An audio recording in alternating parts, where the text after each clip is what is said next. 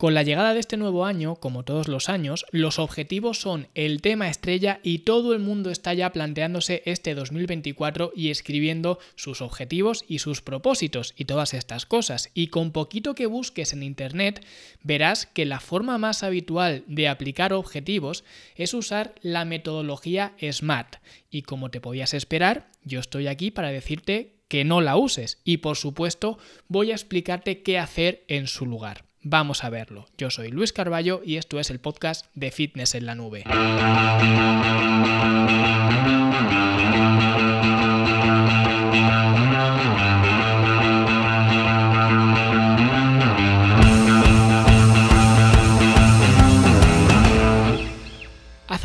Años, en una charla del famoso James Clear, del que también hablé hace poquito en otro episodio, estuvo hablando de un experimento, un experimento que se llamó de forma más coloquial el experimento del buen samaritano. Y es que todos nosotros, o al menos la mayoría de nosotros, conocemos esa parábola del buen samaritano, del samaritano, que es básicamente un cuento, una parábola que está escrita en la Biblia y básicamente por hacerlo así muy rápido, era de un hombre que estaba viajando y en el camino pues unos ladrones lo apedrearon, ¿no? Y lo dejaron muy mal herido. Entonces, hubo mucha gente que pasó al lado de este hombre que estaba hecho polvo, recién, bueno, apalizado, no tenía ni un duro porque le habían robado todo, y ocurría que había personas que lo veían y pasaban de largo. Y hubo una persona, el buen samaritano, que fue quien se detuvo, quien lo curó, quien lo transportó a una pensión o a una cosa así que hubiera en la época y digamos que pagó los gastos de alojamiento y bueno, todo esto, ¿no? Y básicamente eso era el buen samaritano y esto era un poco lo que le decía Dios a la gente que había que comportarse así con el prójimo, ¿no? Pues bueno, este experimento social que se llamó de la misma forma, el experimento del buen samaritano fue muy curioso porque se dividió a los sujetos en dos grupos diferentes. A ambos grupos se les dio una charla sobre la enseñanza del buen samaritano, justo esta que os acabo de decir, y se les encomendó una tarea. La tarea era que fueran a distintos puntos determinados a dar la misma charla, una charla sobre esa enseñanza del buen samaritano. La diferencia entre los dos grupos es que a un grupo se les dijo que tenían un tiempo limitado y que tenían que ir a dar la charla pues con mucha urgencia, mientras que al otro grupo se le dio más flexibilidad con respecto al tiempo. Y en el camino de los sujetos se introdujo adrede un actor que simulaba un accidente y que necesitaba ayuda. Los resultados mostraron que el 63% de las personas que no llevaban prisa ayudaron al necesitado, mientras que las personas que llevaban prisa solo ayudaron al necesitado un 10%. Y lo más curioso de todo esto es que todos los sujetos iban a dar una charla sobre el buen samaritano, es decir, iban a hablar, iban a exponer una teoría sobre, en este caso, una parábola o cualquier cosa, pero sea lo que sea, iban a hablar de algo que luego ellos mismos no aplicaron porque no fueron capaces de como digo, aplicarlo en la vida real, de ayudar a esta persona. ¿Por qué? Porque los sujetos, especialmente los que llevaban prisa, estaban cumpliendo un objetivo. Su objetivo no era ayudar a nadie, su objetivo era ir a impartir una charla. Por tanto, lo estaban haciendo bien. Estaban totalmente concentrados, focus, como se dice ahora. Prefirieron dar una charla sobre un hombre necesitado en lugar de ayudar a un hombre necesitado. Esa sí que es la verdadera paradoja y ese es el peligro que hay en los objetivos y que mucha gente no ve que te dejan simplemente tan concentrado, tan ensimismado en el mismo objetivo, que te olvidas de todo lo que hay alrededor. Y cuando hablamos de objetivos, una de las maneras más populares, más comunes de crear, de forjar estos objetivos es usar la metodología SMART. Que SMART es básicamente un acrónimo que significa que los objetivos tienen que ser específicos, medibles, alcanzables, realistas y también puestos en el tiempo, digamos, o enlazados en el tiempo, básicamente que tienen que estar medidos en un tiempo determinado. Por tanto, creo que esta forma de aplicar objetivos sí que puede tener mucha utilidad dependiendo de en qué contexto la vayamos a utilizar. Pero también tengo que decir que este tipo de objetivos no sirven para cualquier cosa y sirven solo para un número muy limitado de cosas que habitualmente no son las cosas de las que yo suelo hablar. Por ejemplo, la metodología SMART puede ser una buena forma de marcarse el objetivo de sacarse el carné de conducir. ¿Por qué? Porque si analizamos estas siglas, sacarse el carné de conducir es específico. Sí, sacarme el carné de conducir. ¿Es medible? Sí, o me lo saco o no me lo saco, o apruebo o suspendo, ya está. ¿Es alcanzable? Sí, ¿por qué no lo voy a alcanzar? ¿Es realista? Pues hombre, hay mucha gente que tiene el carnet de conducir y no son muy lumbreras precisamente, entonces no es tan descabellado que yo me lo pueda sacar. ¿Está ligado en el tiempo? Sí, porque hay una convocatoria de examen. No me puedo sacar el carnet de conducir cuando yo quiera. Me lo tengo que sacar cuando haya una convocatoria y yo puedo escoger y puedo decidir, oye, me quiero preparar para este día. Ya está. Ya estoy cumpliendo con esta metodología SMART para sacarme el carnet de conducir. Y este tipo de objetivos SMART sirven para estas cosas, porque una vez que consigues este objetivo ya te olvidas del objetivo para siempre, que es lo que ocurre cuando te sacas el carnet de conducir. Te preparas para ese examen, pero ya no vuelves a pensar, yo por lo menos desde que me saqué el carnet de conducir, no he vuelto a pensar en el carnet de conducir. Por tanto, esto es como el típico objetivo que se pone la gente y especialmente se me está viniendo la gente, algunas personas en especial a la cabeza, gente que recién se divorcia y te llegan un día y te dicen, de repente, sin haber hecho ejercicio en 20 años, te dicen me he propuesto el objetivo de correr una maratón. Pues hombre, lo cumplas o no, ya no entraré en si es eh, realista o no es realista en este objetivo SMART, pero sea como sea, lo cumplas o no, cuando termines ese objetivo, ya sea que termines, que completes esa maratón, o sea que te quedes en el camino y no aguantes y ya está, pero sea como sea, cuando ese objetivo ha terminado, cuando ya no tienes esa fecha puesta en el calendario para correr esa maratón, ya se ha acabado, ya no hay más. Por eso, creo que en el caso especialmente de un organismo tan complejo como es el cuerpo humano, este tipo de objetivos no son tan efectivos ni son tan suficientes y creo que por eso la gente no consigue esos objetivos, porque muchas veces esta filosofía SMART, que está tan popularizada por ahí, pues se intenta aplicar a cosas que creo que no son aplicables, porque para mí un mejor sistema que el sistema SMART podríamos decir, no sé, MVR, a falta de unas siglas mejores, porque me lo acabo de inventar, pero es básicamente la metodología que utilizamos en la academia. De hecho, hay un curso, es muy antiguo, es de los primeros cursos que hice dentro de la academia, pero en ese curso ya explicaba esta metodología MVR sin especificar estas siglas, simplemente decía cómo crear objetivos y creo que es una mucho más eficiente forma de generar un objetivo, especialmente cuando está relacionado con el cuerpo o con la composición corporal, con bajar de peso, subir de peso, este tipo de cosas, que no son tan específicas, medibles, alcanzables, ah, realistas y eh, enlazadas en el tiempo. ¿Ok? Entonces, MVR, ¿qué significa? Pues la M es la M de motivo. Y es que siempre digo que cuando tú quieras hacer algo, tiene que haber un motivo de por qué lo haces. Y esto es muy importante, la gente no le presta atención a esto. Y sobre todo, esto ha llevado a que mucha gente se lleve un chasco cuando empieza, por ejemplo, a entrenar en un gimnasio, cuando quiere mejorar su forma física, etc. ¿Por qué? Porque esto ahora se ha convertido en una moda.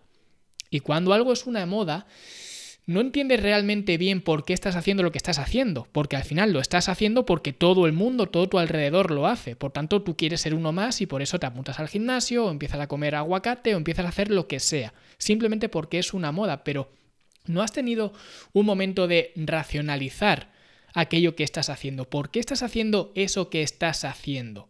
Y este suele ser el paso más complicado, porque si no sabes lo que quieres o si no sabes por qué lo quieres, mejor dicho, es imposible que continúes haciéndolo. Y además, muchas veces tenemos la complicación añadida de que el motivo por el cual creemos que estamos haciendo algo no es el motivo real por el cual hacemos lo que estamos haciendo. Y aquí entra esa técnica archiconocida con muchos coaches, muchos psicólogos, etcétera, de analizar los cinco porqués, que es una técnica básicamente de acoso y derribo, donde incidimos una y otra vez que es como los niños pequeños, cuando te preguntan algo, le dices la respuesta y te preguntan ¿y por qué? ¿y por qué? ¿y por qué? Pues es muy parecido, de hecho es exactamente igual, es una forma de averiguar cuál es la verdadera razón de nuestros deseos, de por qué estamos haciendo esto, y consiste en preguntar el por qué cinco veces, para que de esta forma podamos descifrar cuál es la verdadera motivación o la verdadera razón y diferenciar entre lo que quieres y lo que realmente quieres, o entre lo que crees que quieres y lo que quieres de verdad. Por ejemplo, ¿qué quieres conseguir? Vale, quiero perder 8 kilos. ¿Por qué? Porque quiero verme bien frente al espejo. Vale, ¿por qué? Porque quiero sentirme bien con mi cuerpo. Vale, ¿por qué? Porque quiero tener más confianza. Vale, ¿por qué? Porque me gustaría encontrar pareja. Vale, ¿por qué? Porque quiero tener una familia. ¿Ves la diferencia entre la primera respuesta y la última? Entre quiero verme bien en el espejo y quiero formar una familia. Es una diferencia abismal. Y quizás no te haga falta preguntarte cinco veces el por qué quieres conseguir algo. A lo mejor a la tercera o la cuarta ya sabes la razón real, la razón subyacente de por qué quieres lo que quieres. Así que es una cosa que le aconsejo a todo el mundo que haga, que se pregunte el por qué real.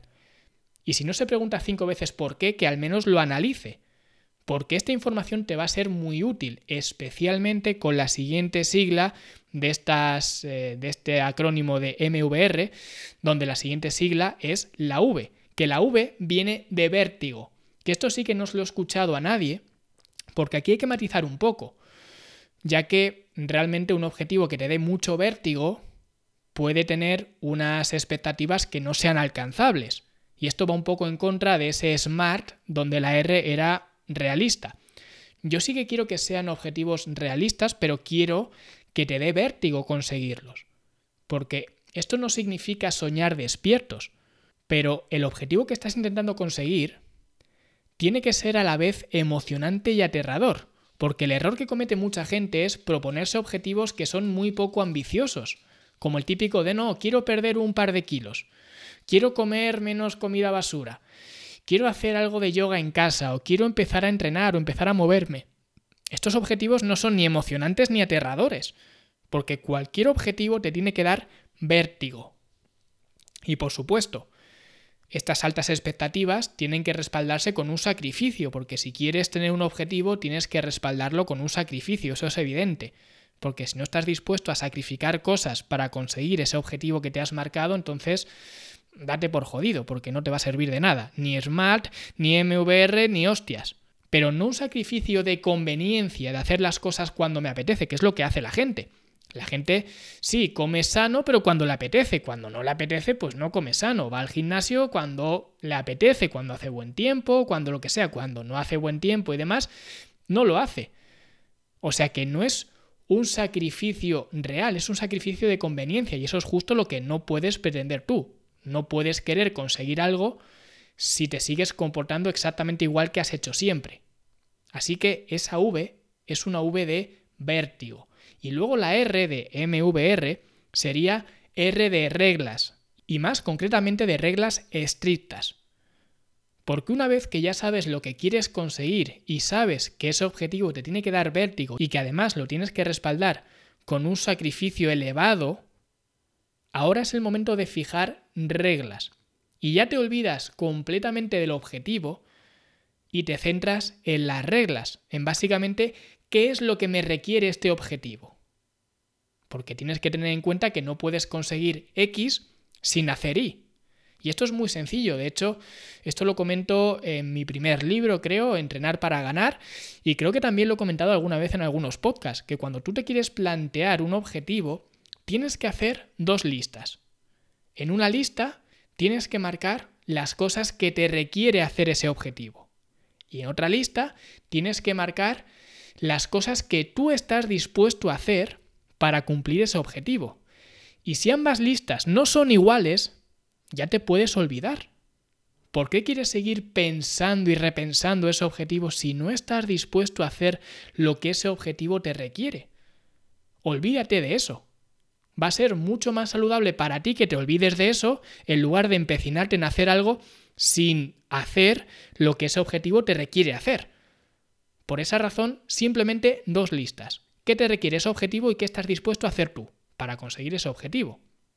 Y así es como lo enseñaba ya hace muchísimos años cuando inició la academia, de hecho me parece que fue no sé si el primer curso o el segundo curso, donde mostraba pues cómo marcarse objetivos, que el curso se llama justamente así, cómo fijarse objetivos o cómo marcarse objetivos, que la gente que esté en la academia lo puede seguir viendo. En el apartado de formación, apartado de cursos, pues el último curso, porque será el primero que subí más o menos, pues debe ser este, ¿vale? Así que lo podéis mirar si queréis. Y lo curioso de esto es que hace poco vi un vídeo de Alex Osmozi, que está ahora muy de moda, este hombre y demás, ¿no? Donde decía un poco lo mismo que he dicho yo. Solo que él lo decía de otra manera que también me pareció interesante, porque él lo simplificaba incluso más porque se olvidaba del motivo, de que fuera pues un motivo ah, suficientemente fuerte y demás, del vértigo, de todo esto, se olvidaba y se centraba solamente en la R, no de las reglas, aunque lo llamaba de otra forma. Él decía que el objetivo tiene que ser algo que quieres alcanzar, lo que sea. Y ahora lo que tienes que hacer es plantear una hipótesis. Si hago esto, creo que entonces podré lograr esto otro. Por ejemplo, quiero perder 10 kilos en 3 meses. ¿Qué creo que me hace falta para conseguirlo? Pues mira, creo que corriendo todas las mañanas 30 minutos lo voy a conseguir. Esa es mi hipótesis. Ahora, al cabo de tres meses, te paras y dices, lo primero, a ver, ¿he seguido lo que me marcaba la hipótesis? ¿Sí o no? En este caso, he salido a correr todas las mañanas durante estos tres meses y todas las mañanas 30 minutos. ¿Lo he hecho? ¿Sí o no? Sí, vale. ¿He conseguido bajar 10 kilos? Pues no, he bajado solamente dos. Entonces, no he cumplido el objetivo, pero sí que he cumplido con la hipótesis, lo que significa que yo ya sé que si quiero perder 10 kilos en tres meses, me hace falta otra hipótesis, o al menos complementar esa hipótesis con otra nueva, porque lo que he hecho no me ha servido, por lo que sea. Por tanto, ya tengo el resultado.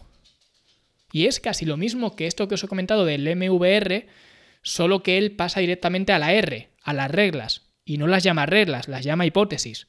Y si no recuerdo mal, creo que él hablaba de solo una hipótesis o algo así. Tampoco no quiero decir cosas que no sean exactas, pero podéis ver el vídeo, es un vídeo subido hace relativamente poco, por eso me pareció curioso porque es un planteamiento similar a lo que yo planteaba ya hace varios años, ¿no?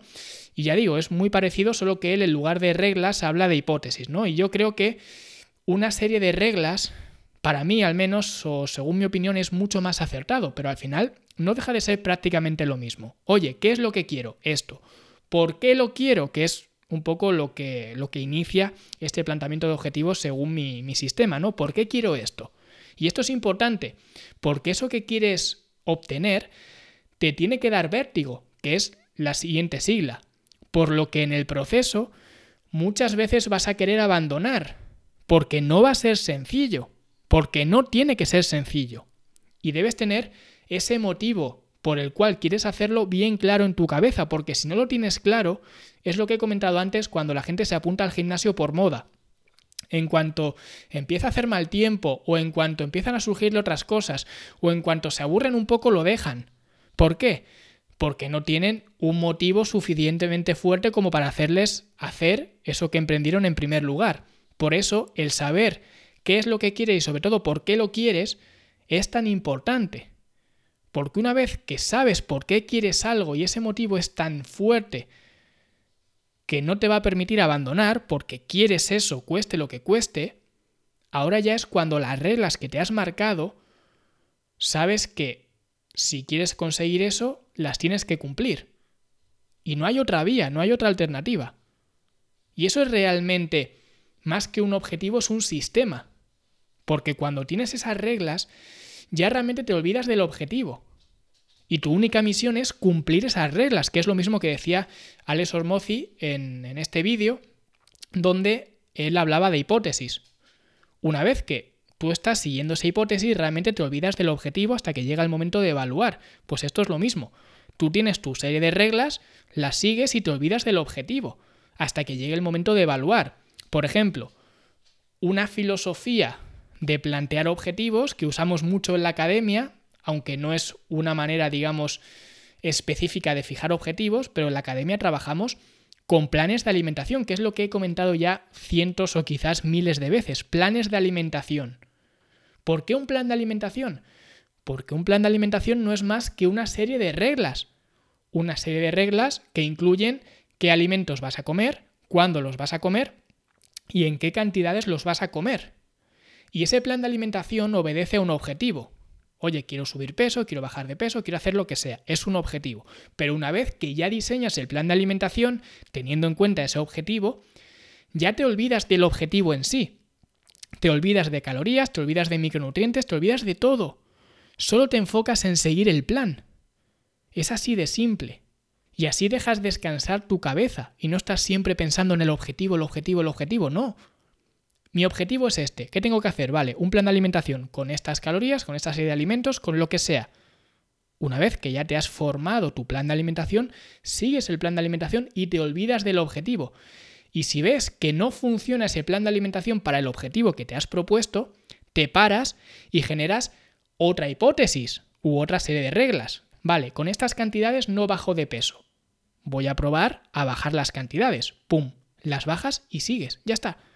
Por eso creo que esta es una mucho mejor forma de plantearse objetivos y al mismo tiempo es estúpidamente simple. Así que si quieres aprender todo esto en la academia, como he dicho, hay un curso bastante antiguo, una de las reliquias quizás de la, de la academia, pero que es curioso porque a pesar de ser de los primeros cursos que hice, sigue siendo completamente funcional, legítimo y útil y especialmente conforme están avanzando las cosas, creo que ahora es incluso más útil de lo que lo era en su momento cuando lo hice. Así que si queréis mirarlo, fitnesslanube.com barra academia. Y hasta aquí el episodio de hoy. Espero que os haya gustado y si ha sido así, dadle like, suscribiros, dejad un comentario bonito y nosotros, como siempre, nos escuchamos la semana que viene. Os deseo una buena noche vieja, una buena salida y entrada de año y estas cosas.